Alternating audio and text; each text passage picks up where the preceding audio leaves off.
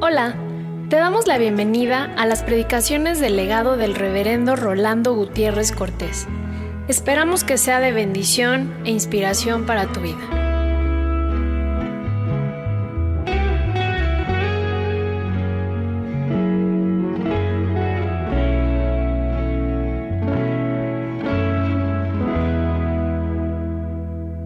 Abramos nuestras Biblias a jueces 7. Levantándose pues de mañana, Jerobaal, el cual es Gedeón, y todo el pueblo que estaba con él, acamparon junto a la fuente de Arod. Y tenía el campamento de los madianitas al norte, más allá del collado de More, en el valle. Y Jehová dijo a Gedeón, el pueblo que está contigo es mucho, para que yo entregue a los madianitas en su mano. No sea que se alabe Israel contra mí, diciendo, mi mano me ha salvado. Ahora, pues, haz pregonar en oídos del pueblo diciendo, quien tema y se entremezca, madrugue y devuélvase desde el monte de Galaad. Y se devolvieron los del pueblo veintidós mil y quedaron diez mil. Y Jehová dijo a Gedeón, aún es mucho el pueblo, llévalos a las aguas y allí te los probaré. Y del que yo te diga, vaya este contigo, irá contigo. De cualquiera que yo te diga, este no vaya contigo, el tal no irá. Entonces llevó el pueblo a las aguas. Y Jehová dijo a Gedeón, Cualquiera que lamiere las aguas con su lengua, como lame el perro, a aquel pondrás aparte. Asimismo, a cualquiera que se doblare sobre sus rodillas para beber. Y fue el número de los que lamieron, llevando el agua con la mano a su boca, 300 hombres. Y todo el pueblo restante se dobló sobre sus rodillas para beber la sangre. Entonces Jehová dijo a Gedeón, con estos 300 hombres que lamieron el agua, os salvaré. Y entregaré a los madianitas en tus manos y váyase toda la demás gente, cada uno a su lugar. Y habiendo tomado provisiones para el pueblo y sus trompetas, envió a todos los israelitas, cada uno a su tienda. Y retuvo a aquellos trescientos hombres, y tenía el campamento de Madián, abajo bautízanos con tu gracia, Señor. Y permítenos que sintamos hasta lo más íntimo de nuestro ser que el don de fe que nos has querido dar es alentado hoy para servirte con fidelidad. Y permítenos compartir con quienes no creen desde una fe ferviente en espíritu y en verdad, para que puedan creer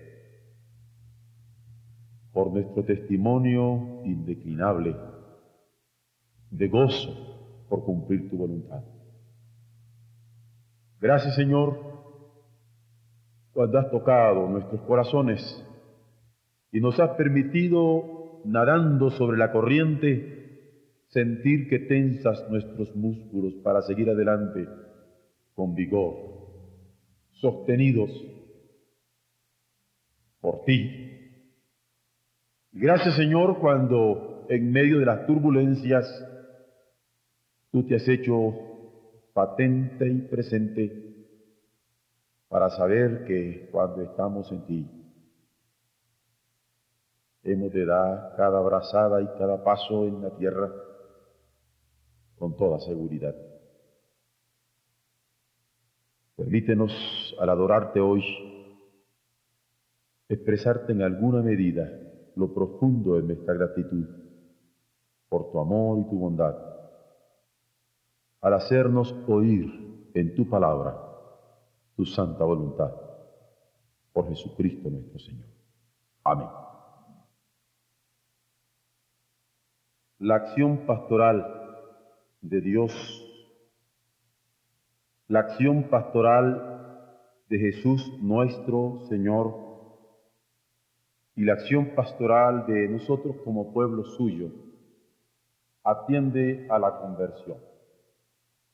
Dios quiere que nos volvamos a Él. Que convirtiéndonos de nuestros malos caminos, le miremos de frente. Jesucristo quiere que nos volvamos a Él. Y que aunque estuviéramos presas del odio o de la ignorancia, le veamos aunque Él esté clavado en la cruz y escarnecido, porque Él nos sigue amando y ofreciéndonos perdón y dándonos perdón. Y el pueblo de Dios no tiene menos desafío, menos reto, menos tarea que la de aquel a quien pertenece, es de Dios y debe estar anhelante porque el mundo se convierta hacia Dios. Y debe estar dispuesto con el mismo corazón de Jesús para que los hombres vuelvan a Él, su mirada. Y que se cumple en ellos la palabra de invitación que les dice, mirad a mí, y sed salvos todos los términos de la tierra. Es por eso que la acción pastoral de Dios, de Jesús y de su pueblo atiende la conversión.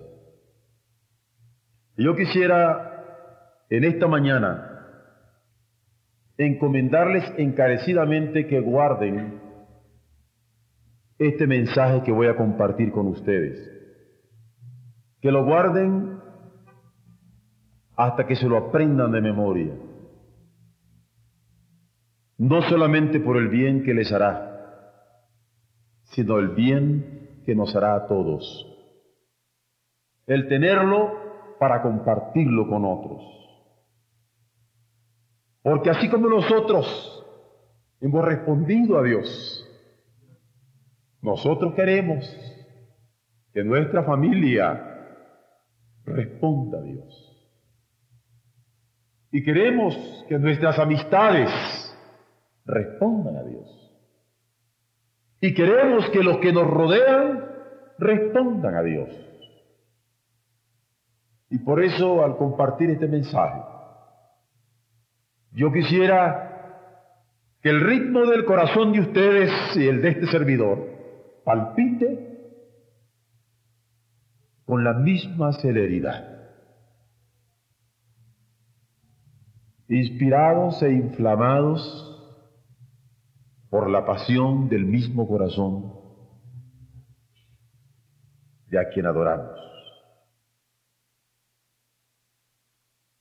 Somos conscientes del ambiente que estamos viviendo en estos últimos días en nuestra ciudad, cuando hay tanto júbilo por un lado, desbordante, pero también tanta tristeza por otros lados, y en gran medida de acuerdo a esa pasión que da el deporte.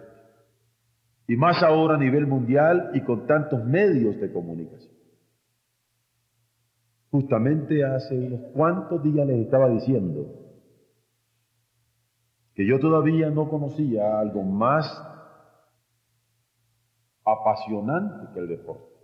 ¿Y cómo puede enajenarlo a uno y hacerlo olvidarse hasta de Dios? Y ustedes lo están palpando. Y es interesante cuando los vaivenes del entusiasmo nos van dando de bandazos a nosotros y nos pueden desviar nuestra mirada del autor y consumador de nuestra fe, Cristo Jesús.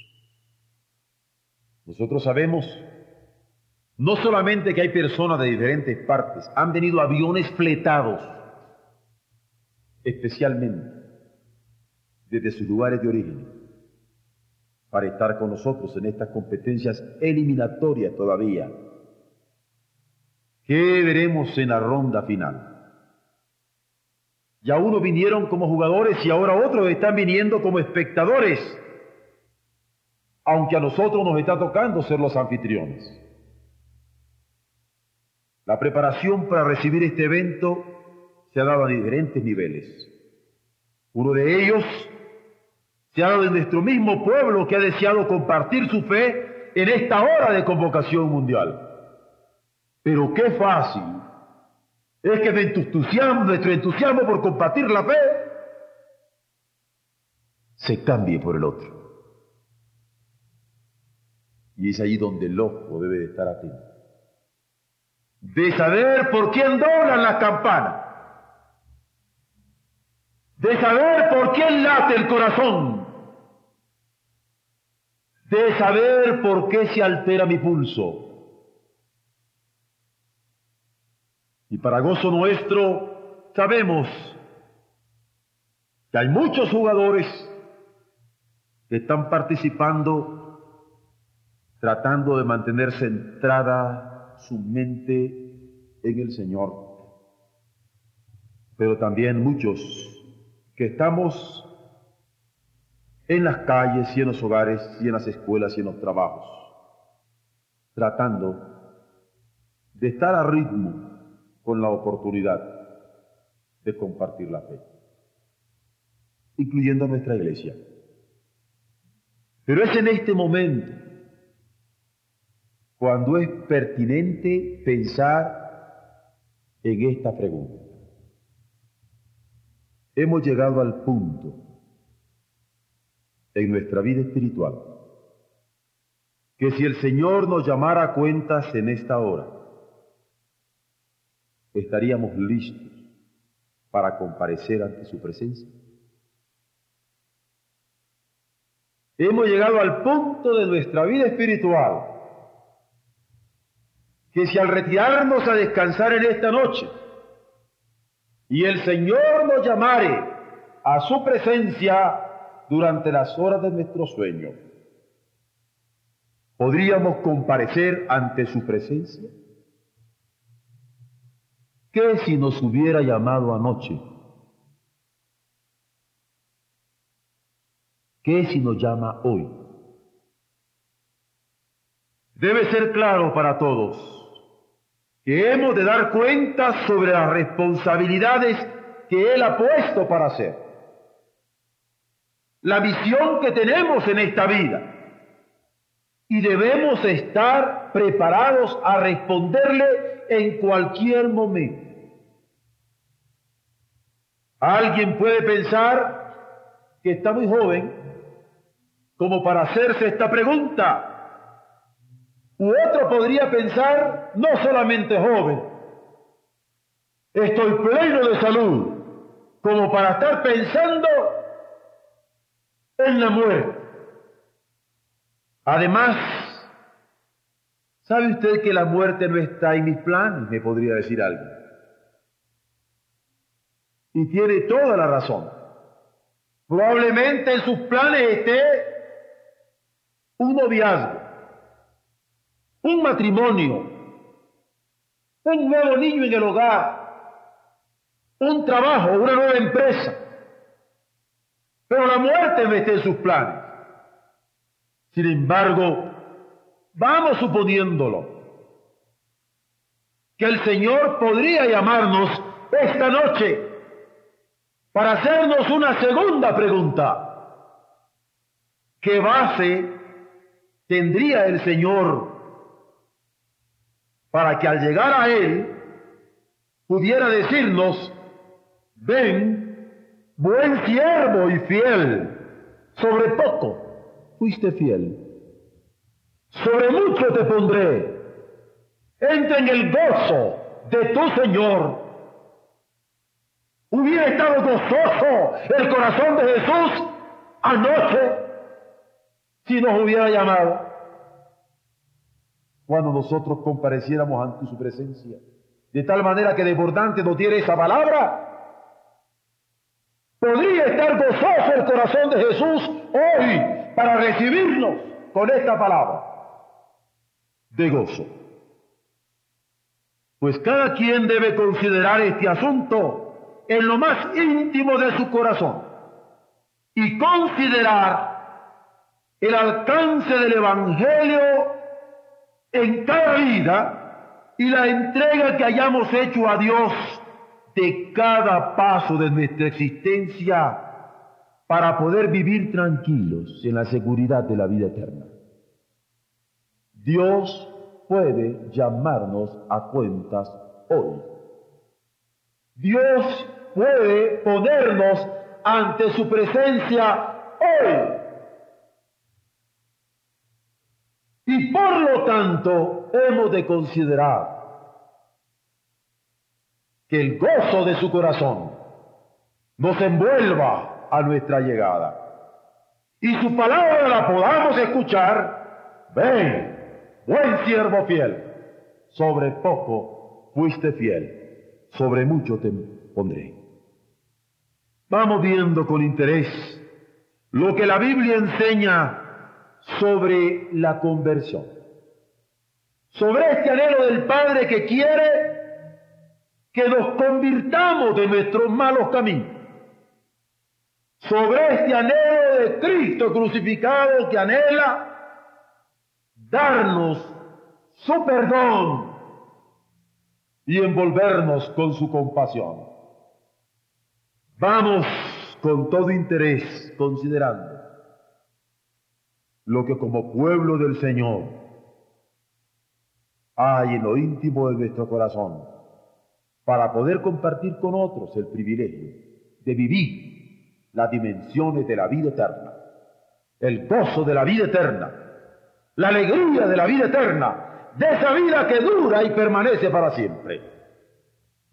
Y veamos el Evangelio que hay acá, la buena noticia que el Señor tiene la que nos dio en Jesús, la que da en el corazón de su iglesia, en la palabra de su iglesia, en el testimonio de su iglesia, en la alegría de su iglesia, cuando comparte este mensaje. La revelación es clara. Allí se nos dice que ciertamente la paga del pecado es muerte, pero gloria a Dios, porque continúa diciéndonos que la dádiva de Dios es vida. Pero no solamente vida, la dádiva de Dios es vida eterna. Que muy a pesar de nuestra vida de pecado, la vida eterna está a nuestro alcance por medio de la fe, que es don que recibimos para que nadie se gloríe en sí mismo diciendo que ha sido por sus propios méritos o qué vida que él mismo se forjó. No debemos engañarnos y Dios no quiere que nos engañemos al pensar que por nosotros mismos logramos esta vida que dura y permanece para siempre.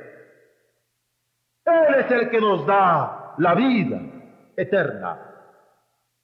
Pero también la Biblia señala que todos hemos pecado. Y nos recuerda que nuestros pensamientos pecan, que nuestros sentimientos pecan, que nuestras acciones pecan, que pecamos por lo que pensamos, por lo que sentimos y por lo que hacemos, pero también nos recuerda que también por lo que no pensamos, ni sentimos, ni hacemos pecado. Porque el pecado está en aquel que sabe hacer lo bueno y no lo hace. ¿Y cómo podremos librarnos del juicio de Dios? Que como lo revela claramente también no toma por inocente al que toma su nombre en vano al que toma su llamamiento en vano, al que toma su misión en vano.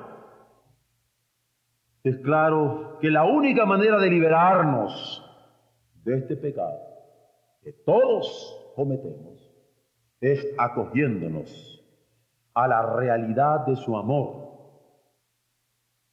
Porque la misericordia de Dios es para siempre. Y así lo ha revelado de sí mismo.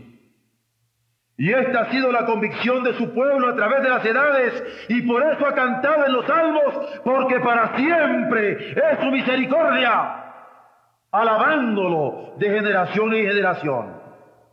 Y vosotros que hemos palpado ese mismo amor en la persona de Jesús, también lo cantamos.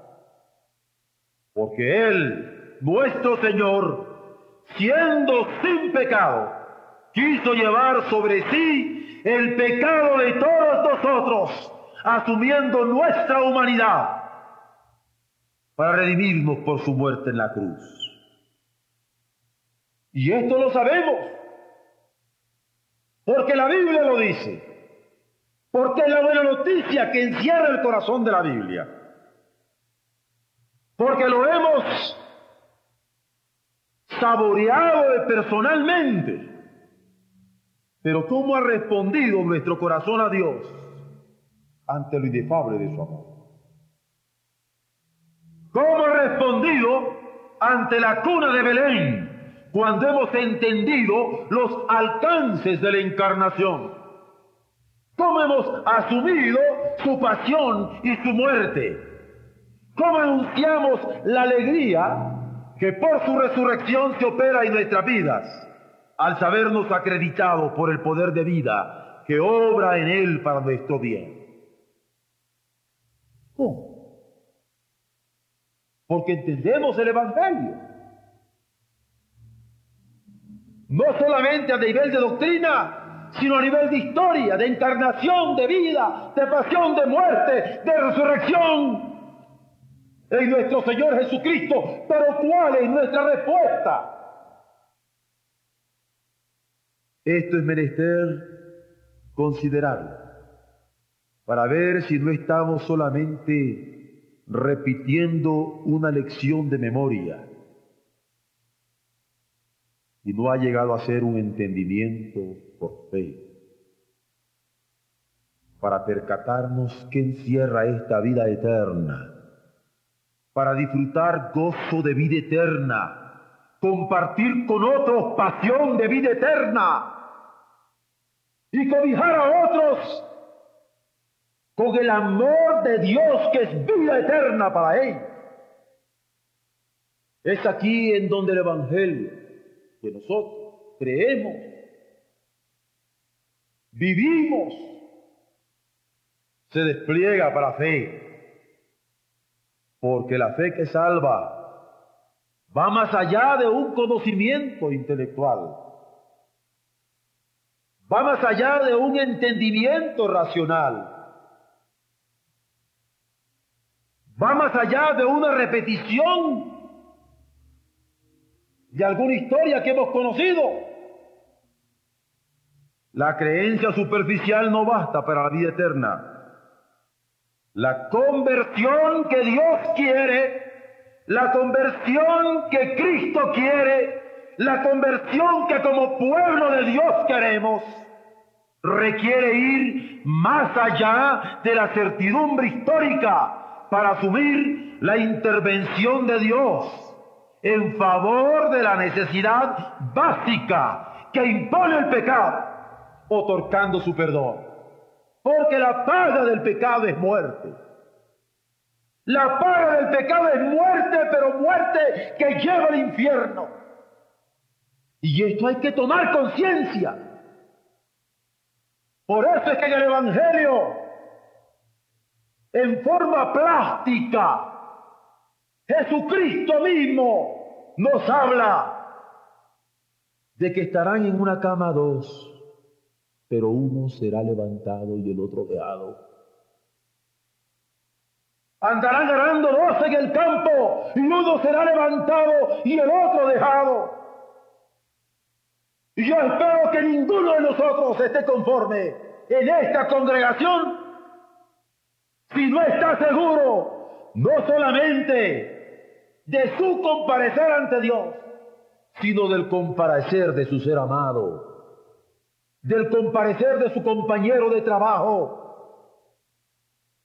para llamarlo con su testimonio ferviente a esta fe que salva. Yo espero que ninguno de nosotros ahorre lágrimas para orar por estas personas. Porque los que con lágrimas siembran, con regocijo es que van a cegar. ¿Recuerdan esto? Es lo que dice la Escritura. Y cuando nosotros tengamos esta conciencia por los otros, sabiendo que Jesús no ahorró sangre para limpiarnos de nuestro pecado. Entonces Dios se manifestará en gran medida, pero no con inconsciencia, no con frieza, no con tibieza de vómito, sino con fervor para vida eterna. Cuando Pablo habló al carcelero de Filipos, diciéndole, cree, sin tener odio por el carcelero, sin tener resentimiento por el carcelero, sin tener turbación por su prisión, le dice, cree.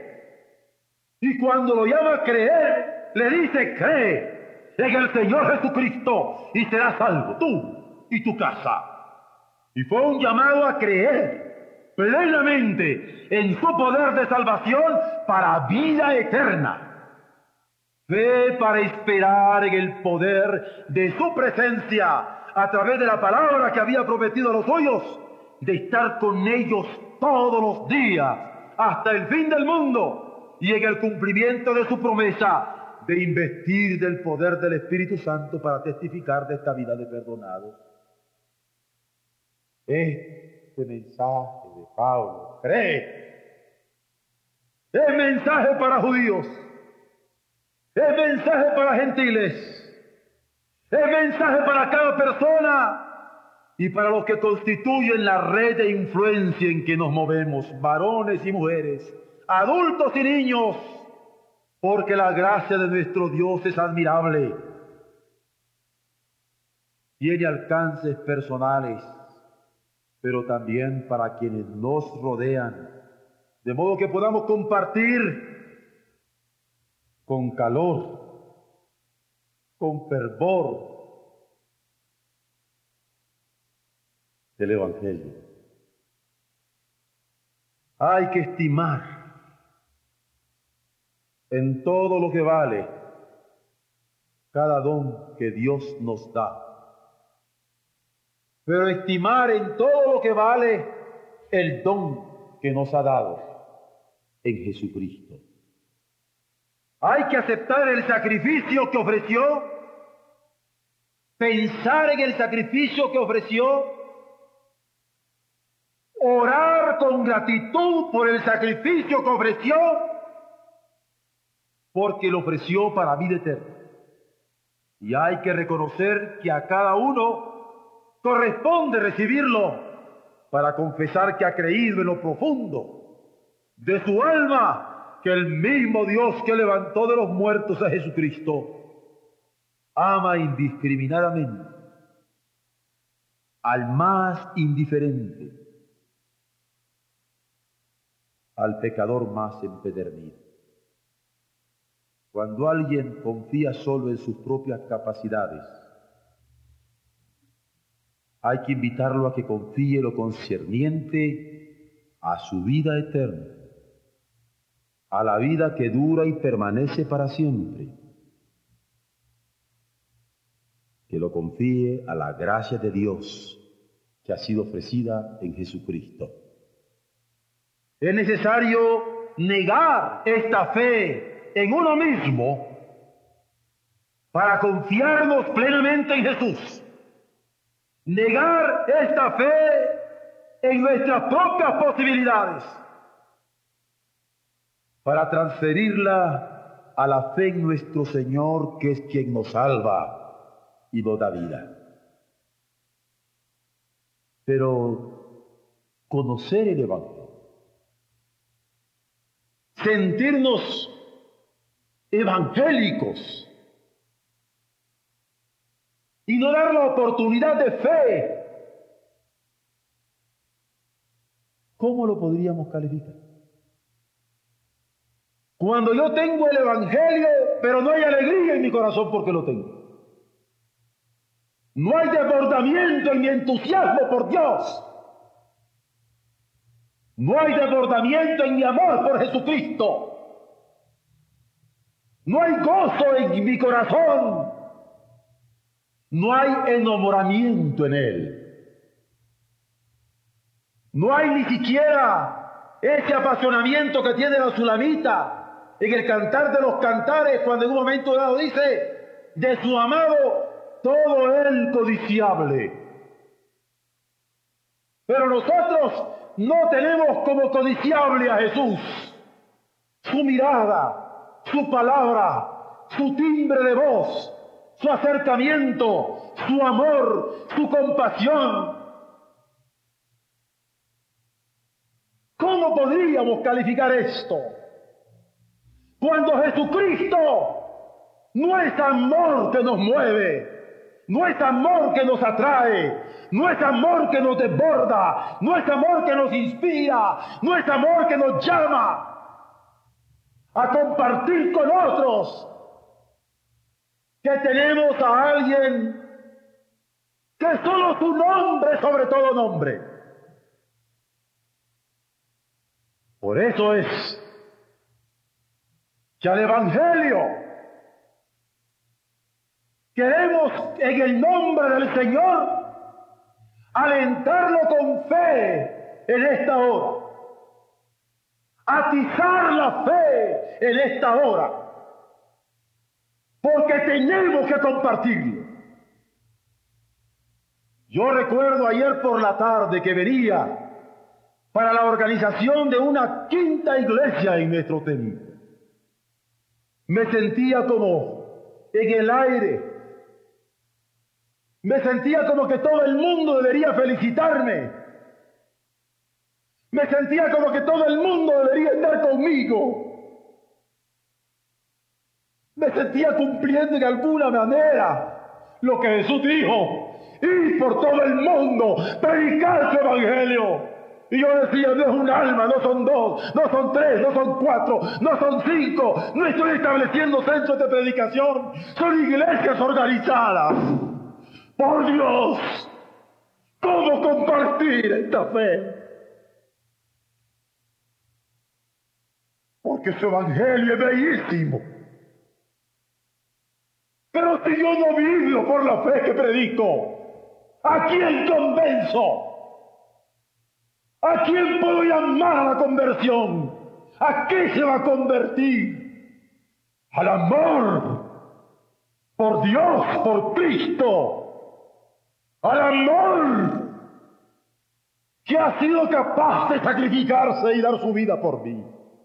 A eso, a una pasión que nada satisface más que estar con Él por toda una eternidad.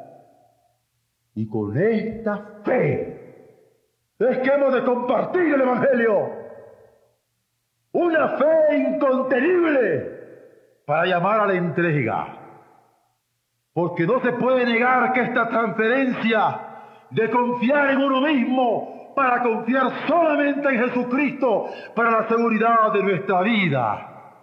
Es una relación de eternidad con Dios, donde hay cambio de mente, cambio, cambio de mente que nos convierte en creyentes. Pero también hay cambio de actitud que nos convierte en adoradores en espíritu y en verdad. Hay cambio de significados en las prioridades de la vida. Por lo tanto, valores. Y hay cambio de sentido en todo lo que se hace. Pero es cambio para bien en el que se ora para entender cada día la voluntad de Dios para la vida, en el que se confía en sus promesas de presencia permanente para todas las necesidades. Es cambio en el que se vive en la seguridad de quien confirma la obra de nuestras manos, de modo que en todo su nombre sea glorificado. Jesús lo declara. De cierto, de cierto os digo, el que cree en mí tiene vida eterna. El que cree en mí tiene vida que dura y permanece para siempre.